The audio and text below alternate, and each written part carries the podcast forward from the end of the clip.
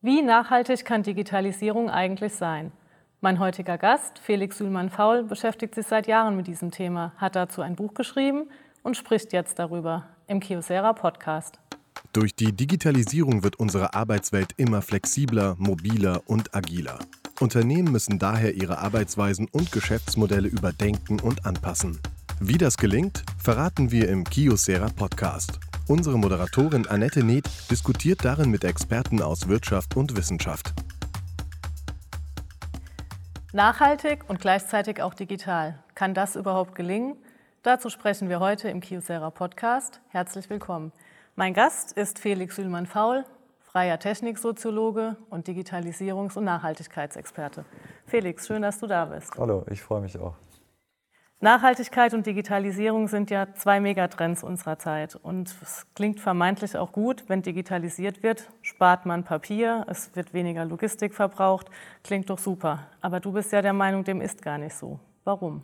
Naja, es ist so, dass äh, Digitalisierung durchaus ein hohes Potenzial daran bietet, zu dematerialisieren, also weniger ähm, Papier zu verbrauchen äh, und so weiter. Aber das Gegenteil ist aktuell der Fall, weil durch den Megatrend der Digitalisierung immer mehr ähm, elektrische und elektronische Geräte bzw. digitale Geräte existieren und auf die Art und Weise sehr viel mehr Rohstoffe verbraucht werden und äh, unfassbar viele äh, Rohstoffe eben auch transportiert werden und insgesamt der Energieverbrauch unheimlich steigt. Das heißt, einerseits spart man natürlich was ein, aber äh, das, diese Einsparung wird wieder aufgefressen im Grunde dadurch, dass, wie gesagt, immer mehr Geräte existieren, die immer mehr Energie verbrauchen und immer mehr Materialien benötigen. Kannst du das ganz konkret nochmal machen? Also ein Beispiel, du meinst jetzt vielleicht zum Beispiel ein digitales Gadget, also ein Smartphone oder ein Tablet oder sowas?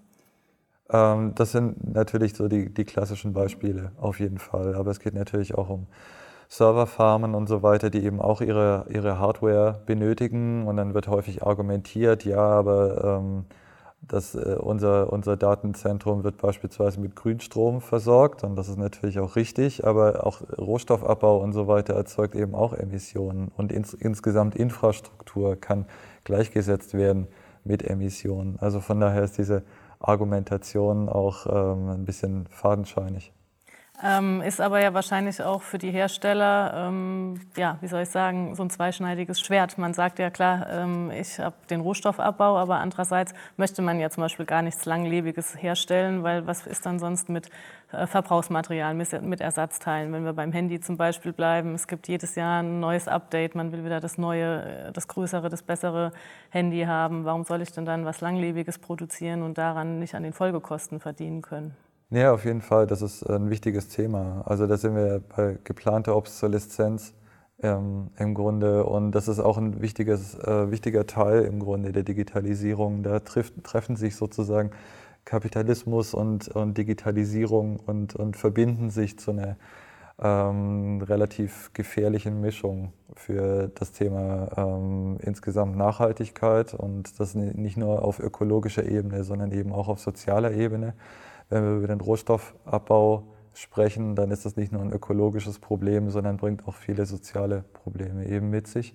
Und äh, nicht zu vergessen natürlich die Elektroschrottberge, die eben auch dadurch wachsen, dass das Thema nicht besonders nachhaltig betrieben wird. Die Digitalisierung betrifft ja sowieso, also die Ökologie, aber es gibt ja auch viele ökonomische Faktoren, hatten wir ja gerade kurz angerissen, die Wirtschaft und, und deren äh, Gedanken, die sie dahinter hat. Politisch, wir haben jetzt Fridays for Future, wir haben ähm, Wirtschaftsgipfel wieder, die G7-Staaten kommen zusammen. Ähm, es ist doch eigentlich ein Thema, was besser denn je jetzt angedacht werden kann. Aber ist es dann eher so, dass man sagt, es gibt Chancen zu sagen, die Digitalisierung wird nachhaltig, das passt schon, oder birgt es mehr Risiken? Momentan ist es eindeutig so, dass es mehr Risiken birgt, weil im Grunde der, der ökonomische Gedanke oder die ökonomische Perspektive nach wie vor ähm, das, das Thema Digitalisierung treiben. Und ähm, leider fehlt auch im Grunde die, die politische Bekenntnis, da eine eigene Perspektive aufzuziehen, sondern es wird eigentlich eher das Lied der, der Ökonomie äh, mitgesungen, dass äh, Digitalisierung, also im Grunde muss alles digitalisiert werden und wenn man dann solche Sachen hört, beispielsweise, dass man den, den Datenschutz äh, auf Ebene des Gesundheitssystems durchaus vielleicht so ein bisschen lockern sollte, um das Gesundheitssystem besser digitalisieren zu können, dann ist das eigentlich eher ein ziemlich verheerender Gedanke und ziemlich, äh, eine ziemlich verheerende Perspektive. Warum genau?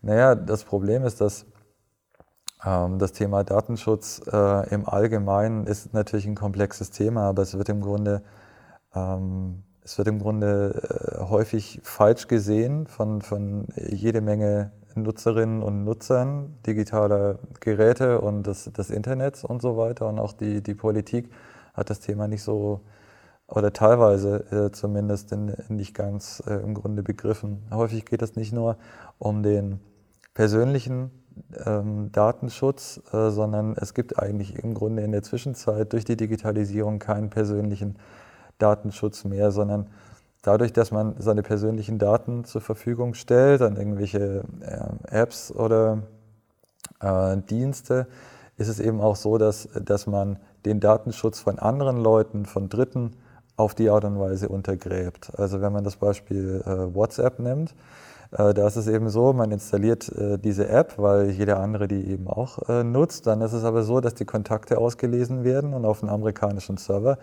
gespielt werden und das untergräbt sozusagen.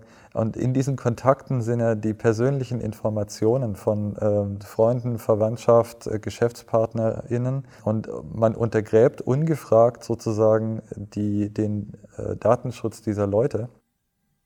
Ähm, und äh, das ist äh, eine verheerende Angelegenheit, wenn man sich vor Augen hält, dass äh, Versicherungen und Banken in der Zwischenzeit äh, sehr groß da drin sind, ähm, Daten zu kaufen, die andere Firmen eben abgegriffen haben und dann äh, Versicherungsquoten oder, oder Kreditzinsen und so weiter darüber berechnen, über die Informationen, die dann frei zugänglich sind. Und im Prinzip alles nur, weil man WhatsApp installiert hat. Ja, Genau. Ähm, du beschäftigst dich ja schon seit Jahren mit dem Thema, bist da ein Fachmann, hast auch verschiedene Studien durchgeführt. Ähm, was müssten wir denn tun, um die digitale Transformation nachhaltig zu gehen? Kannst du ganz konkret Maßnahmen ableiten und sagen, darauf muss man achten? Es gibt zwei Ebenen. Das eine ist, ähm, ganz wichtig ist Wissensvermittlung, Medienkompetenz. Das ist eine Sache, die bei den äh, ganz einfachen UserInnen anfängt. Ähm, man darf die moderne Technologie nicht gleichsetzen mit Magie. Man muss ein bisschen verstehen, was man da im Grunde eigentlich tut. Äh, das liegt natürlich nicht im Interesse von ähm, Herstellern von oder Programmierern von, von Apps oder Smartphones oder sonst was. Ähm, das ist eine Sache, die von, von anderer Seite aus kommen muss und die im Grunde schon in der Schulbildung äh, Teil sein muss. Ähm, die wichtigste Maßnahme ist im Grunde, sind, sind politische Maßnahmen. Mhm. Und zwar deswegen, weil Nachhaltigkeit ist häufig ein elitäres Thema ähm, oder zumindest nachhaltig zu handeln.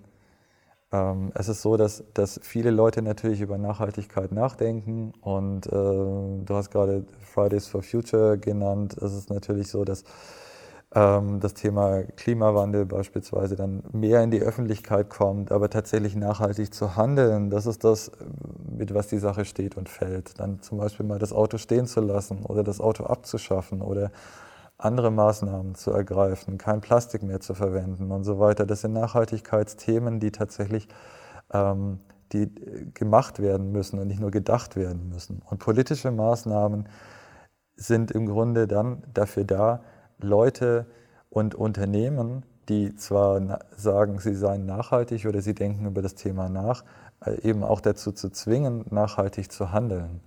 Und ein paar konkrete Maßnahmen sind beispielsweise, wäre die, die Einführung einer niedrigeren Mehrwertsteuer für die Reparatur von elektronischen Geräten, wie das beispielsweise in Schweden seit Jahren der Fall ist. Ähm, Interessant wäre auch äh, höhere Steuern auf längere Flüge. Das könnte dann beispielsweise das Thema Videokonferenzen triggern. Es gibt Jahr für Jahr mehr Videokonferenzen, aber gleichzeitig ähm, wächst der Anteil Dienstreisen und auch Flugreisen äh, für Dienstreisen wächst exponentiell trotzdem. Ähm, das ist ähm, eine Sache, die einfach nicht gut zusammenpasst und wo die Digitalisierung tatsächlich eine Möglichkeit hätte, mehr Nachhaltigkeit zu erzeugen. Und die höchste Forderung eigentlich wäre die Internalisierung von Rohstoffkosten. Also nicht nur dafür aufzukommen für den Abbau und das Material, sondern eben auch aufzukommen für die ökologischen und die sozialen Schäden, die durch den Rohstoffabbau entstehen. Ist ja auch im Prinzip ein schönes Beispiel mit der Videokonferenz, weil was mache ich als Unternehmen zum Beispiel, um digital und gleichzeitig nachhaltig zu sein? Es gibt ja jetzt auch die Beschreibungen, die Arbeitswelten ändern sich, ähm, das ganze Arbeitsverhalten wird neu, viele Stellen werden anders gemacht. Also man hat, was ich, ein Beispiel Online-Banking, ne? also die Sparkassen, Banken, die haben nicht mehr so viele ähm, Kollegen am Schalter, weil man einfach alles online machen kann. Und wenn man dann sagt, aber ich muss trotzdem noch einen Weg finden, äh, das zu kompensieren oder ähm, das zu machen, dann ist natürlich so eine Idee zu sagen, Mensch, wir machen mehr Konferenzen und setzen die Leute nicht in die Flugzeuge ganz gut. Fällt dir da noch mehr ein, was, was man so als Unternehmen machen könnte? Allgemein bei Unternehmen sind, sind, glaube ich, zwei Dinge sehr wichtig. Das eine ist, das darf nicht rein von, von der oberen Hierarchieebene aus. Ähm, das, häufig heißt es ja bei, bei, Unternehmen, jetzt digitalisieren wir uns. Genau, los geht's. Äh, los geht's, genau. Und dann ist es eben so, dass es so top-down betrieben wird, das Thema, die Digitalisierung eines, eines Unternehmens.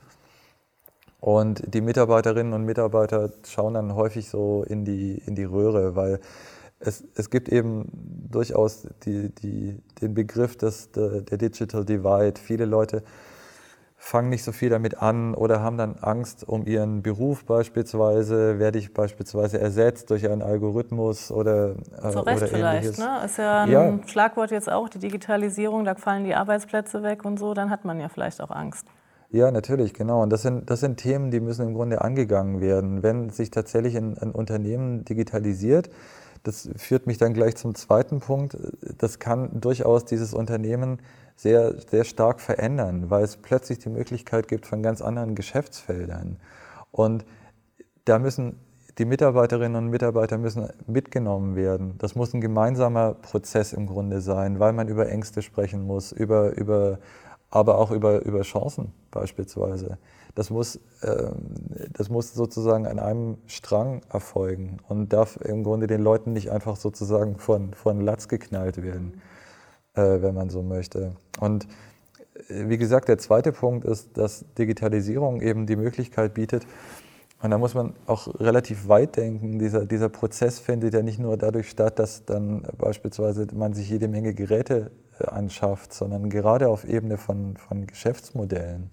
Ich meine, wir kennen das, wenn wir jetzt ähm, eine stark veränderte, ein stark verändertes Geschäftsmodell äh, betrachten, beispielsweise das Thema Musik. Früher ist man in einen Plattenladen gegangen und hat dann vielleicht was im Radio gehört davor oder hatte einen Tipp oder sowas und ähm, hat sich dann sozusagen einen physischen Tonträger erworben, der dann in, den persönlichen, in das persönliche Eigentum übergegangen ist. Und in der Zwischenzeit werden halt ähm, Streaming-Dienste verwendet und man bekommt seine Tipps dann eben von, von einer App oder einer, einer Streaming-Plattform beispielsweise, die analysiert hat, was, man, was, was einem an Musik gerne gefällt und vielleicht gefällt ihnen auch dieser Interpret, diese Interpretin. Und äh, das ist halt ein stark verändertes Geschäftsmodell und das muss sozusagen in den Unternehmen auch auf jeden Fall mitgedacht werden.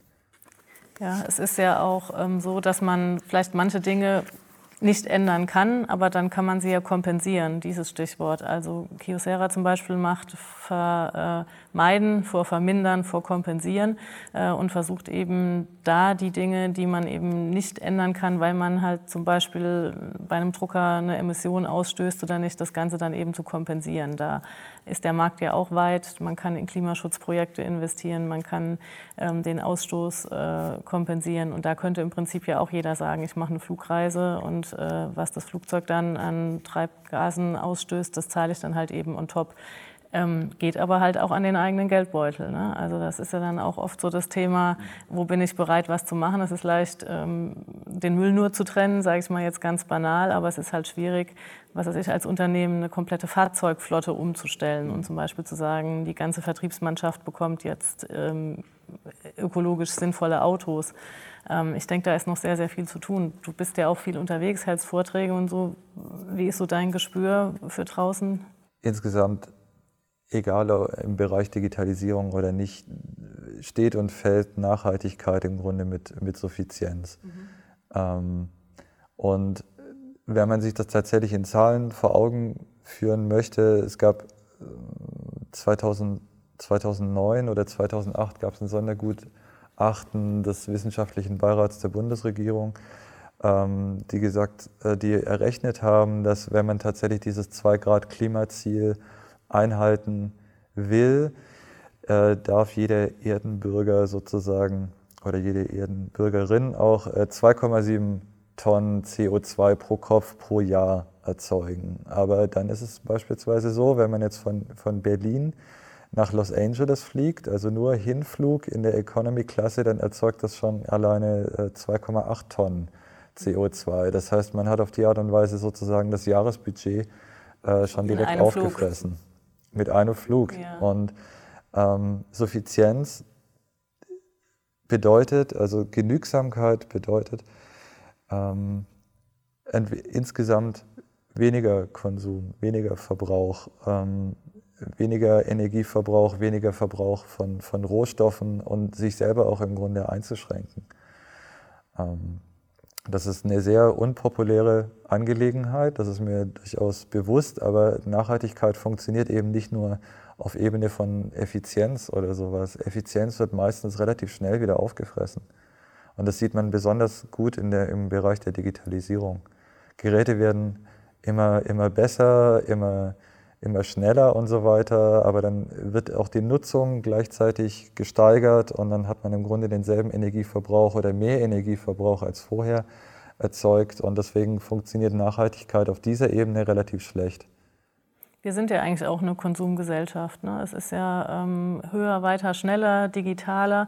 Und wenn man sagt, was weiß ich, ich, ich fahre zum Recyclinghof oder ich trage ähm, Secondhand-Kleidung, dann ist man im Zweifel auch äh, politisch schon alternativ orientiert und dann gleich auch in so einer Schublade. Aber du sagtest ja vorhin auch, ähm, die Politik muss was tun. Also es müssen äh, auch von, von, von ganz oben vom Land im Prinzip Dinge passieren. Ähm, da haben wir ja eigentlich ein ganz gutes, äh, eine ganz gute Parteien Vielfalt, dass da auch was passiert. Ähm, und auch in Europa tut sich ja viel. Also da ist deine Einschätzung, dass es dann vorangeht oder auch eben, wie du vorhin schon gesagt hast, eher noch so ein bisschen risikobehaftet, ob es überhaupt klappt. Die Grundkomponente des Kapitalismus ist ja im Grunde Wachstum. Und, und Wachstum erzeugt normalerweise, oder wirtschaftliches Wachstum erzeugt normalerweise grundsätzlich ein Mehr an Umweltverbrauch. Aber es geht nicht nur um das wirtschaftliche Wachstum, es geht um qualitatives Wachstum. Unternehmen müssen darauf achten, ähm, qualitativ zu wachsen, beispielsweise sich nicht auszurichten immer auf, auf äh, größere Gewinnzahlen beispielsweise, sondern beispielsweise mehr an Nachhaltigkeit und Gewinne auch teilweise beispielsweise abzuschöpfen und zu reinvestieren aber eben beispielsweise in, in Nachhaltigkeit, äh, nachhaltige Projekte zu reinvestieren. Ja, aber ich denke halt, am, am Ende des Monats zählt der, der Umsatz, der Profit. Ähm, und äh, vom Gefühl her ist man vielleicht dann die ersten äh, Wochen noch nachhaltig. Und wenn man halt am Ende des Tages die Gehälter auszahlen muss, was weiß ich, äh, das Firmengebäude, äh, man möchte auch noch irgendwie eine Holding, eine AG, man hat noch eine Muttergesellschaft oder so, dann kommt wahrscheinlich ähm, eine wieder ganz andere Gewichtung. Also wie bleibt man da dran? Wie sagt man wirklich nein? Also das Nachhaltige ist auch eben genauso wichtig, qualitatives Wachsen, auch wenn man dann vielleicht zwei Prozentpunkte weniger Umsatz macht, aber es zahlt sich eben auf die Dauer aus. Ich fürchte, dass da halt immer noch sehr, sehr, sehr vieles Umdenken nötig ist, was jetzt noch gar nicht passiert ist. Das ist auf jeden Fall richtig, aber das, das, das Paradoxe bei der Angelegenheit ist, ähm, es gibt die sogenannte Porter-Hypothese. Ähm, das ist äh, äh, Porter, ich weiß den, den, Vornamen gerade nicht, äh, Wirtschaftswissenschaftler, der Anfang der 90er, das war damals sozusagen total cutting edge, die Hypothese aufgestellt hat, dass durch Umweltauflagen ähm, interessanterweise Unternehmen ähm, eine Steigerung ihrer Produktivität tatsächlich erzeugen können, wenn sie sich an diese Umweltauflagen anpassen dadurch, dass sie andere technische Lösungen einführen müssen, durch Zwang sozusagen. Und das ist eine Angelegenheit, die, die ganz genauso, also in der Zwischenzeit ist es, ist es beinahe banal, das irgendwie zu denken. Aber das ist, das ist eine Angelegenheit, die, den, die viele Unternehmen im Grunde auf die Art und Weise nicht denken. Also da muss Wirtschaft und, und Politik ineinander greifen. Wenn die Auflagen, tatsächlich höhere Umweltauflagen kommen von Seiten der Politik oder höhere Auflagen, eine nachhaltige Digitalisierung ähm, äh, zu erzeugen, dann kann das durchaus einen Produktivitätsplus erzeugen auf wirtschaftlicher Ebene. Also zunächst mal, das muss man natürlich dazu sagen, das ist ein längerfristiger Prozess. Da gibt es natürlich zunächst mal, weil man Investitionen tätigen muss, gibt es einen gewissen Einbruch. Das ist auf jeden Fall so. Aber längerfristig ist es eben so, dass die Produktivität dann durch diese Auflagen gesteigert wird und äh, wirtschaftliche Unternehmen da im Grunde nicht Angst und Bange sein müssen, sondern ähm, trickreich damit umgehen. Okay. Würdest du denn sagen, es gibt äh, bestimmte Branchen, die mehr betroffen sind als andere oder es gibt besondere, sage ich mal, Firmenstrukturen, also eher Großunternehmen oder eher Mittelständler oder so, wo das unterschiedlich greift? Große Unternehmen haben natürlich im Grunde, ja, das ist banal, haben im Grunde mehr Budget und mehr äh, Spielraum auf die Art und Weise, aber sind auch gleichzeitig deutlich träger einfach in der Umsetzung. Äh, von daher denke ich, kann man das nicht unbedingt sagen, dass, dass äh, größere Konzerne darunter zu leiden haben oder nur kleine Mittelständler. Also geht quer durch die ganze Bank. Ja, und ich denke, es hängt auch irgendwie eher von der, von der Branche ab. Aber das ist auch so ein Thema Digitalisierung. Also beispielsweise auf, auf Ebene des Handwerks gibt es, ich hatte vorhin über Geschäftsmodelle gesprochen oder Herangehensweise, dass es grundsätzliche Dinge ändert. Wir haben uns im Vorgespräch über, über Restauration von alten Gebäuden beispielsweise unterhalten. Da gibt es äh, unfassbare Möglichkeiten auf Ebene der Digitalisierung für diese handwerklichen Unternehmen, diese grundständigen handwerklichen Unternehmen, äh, durch 3D-Modellierung und so weiter ähm, äh, Gebäude zu restaurieren und da ganz neue Wege zu beschreiten und ganz neue Möglichkeiten zu eröffnen. Ja, das wäre ja im Prinzip auch ein schönes Zusammenspiel, dass es äh, eine Digitalisierung gibt mit ganz vielen neuen Wegen und Möglichkeiten und trotzdem nachhaltig, weil keine Arbeitsplätze eben wegfallen, weil man das ähm, eben dann gut verbinden kann, dass man eben erst vorarbeitet und dann zum Schluss doch den Handwerker braucht, der das dann umsetzt. Das wäre dann eigentlich eine ganz gute Verknüpfung. Die, die Zusammenarbeit ist tatsächlich unheimlich wichtig. Es ist eben so, dass, dass ähm, das sieht man auch im Bereich des, des Gesundheitswesens und der, der bei Krebsdiagnostik Diagnosen beispielsweise. Künstliche Intelligenzen sind unheimlich gut darin, ähm, befallenes Gewebe zu erkennen, aber man braucht dann immer noch beispielsweise den, den Arzt dafür oder, ähm, oder, oder Studien zu scannen und so weiter. Es, äh, da tatsächlich äh, Diagnosen zu erstellen, dafür braucht man dann immer noch im Grunde den Menschen und man braucht auch den Menschen, das im Grunde dem, an dem betroffenen Menschen gegebenenfalls zu vermitteln und den an die Hand zu nehmen und einen gemeinsamen Plan einer, ähm, einer Behandlung und so weiter zu erstellen. Aber es gibt natürlich die Möglichkeit, äh, Maschinen sind unheimlich gut da drin, eine große Menge an, an sehr spezialisiertem Wissen äh, zu durchforsten, was eben ein Mensch nicht kann. Und da eine Zusammenarbeit zu äh, erzeugen, das ist im Grunde das Gewinnbringende und das ist auch ein gewinnbringender ähm, oder ein chancenreicher Weg im Bereich der Digitalisierung. Das ist ein sehr gutes Schlusswort. Äh, die Digitalisierung bietet also viele, viele Chancen und ja, das Potenzial zu mehr Nachhaltigkeit, was sie birgt, muss man eben einfach nutzen. Vielen Dank, dass wir darüber gesprochen haben. Danke, dass du da warst. Weitere Infos zum Thema Digitalisierung gibt es auch auf smart.kiosera.de. Gerne auch unseren Kiosera Podcast abonnieren. Wie können Unternehmen ihre Geschäftsprozesse optimieren? Die Antwort gibt es regelmäßig im Kiosera Podcast. Jetzt überall, wo es Podcasts gibt und auf smart.kiosera.de.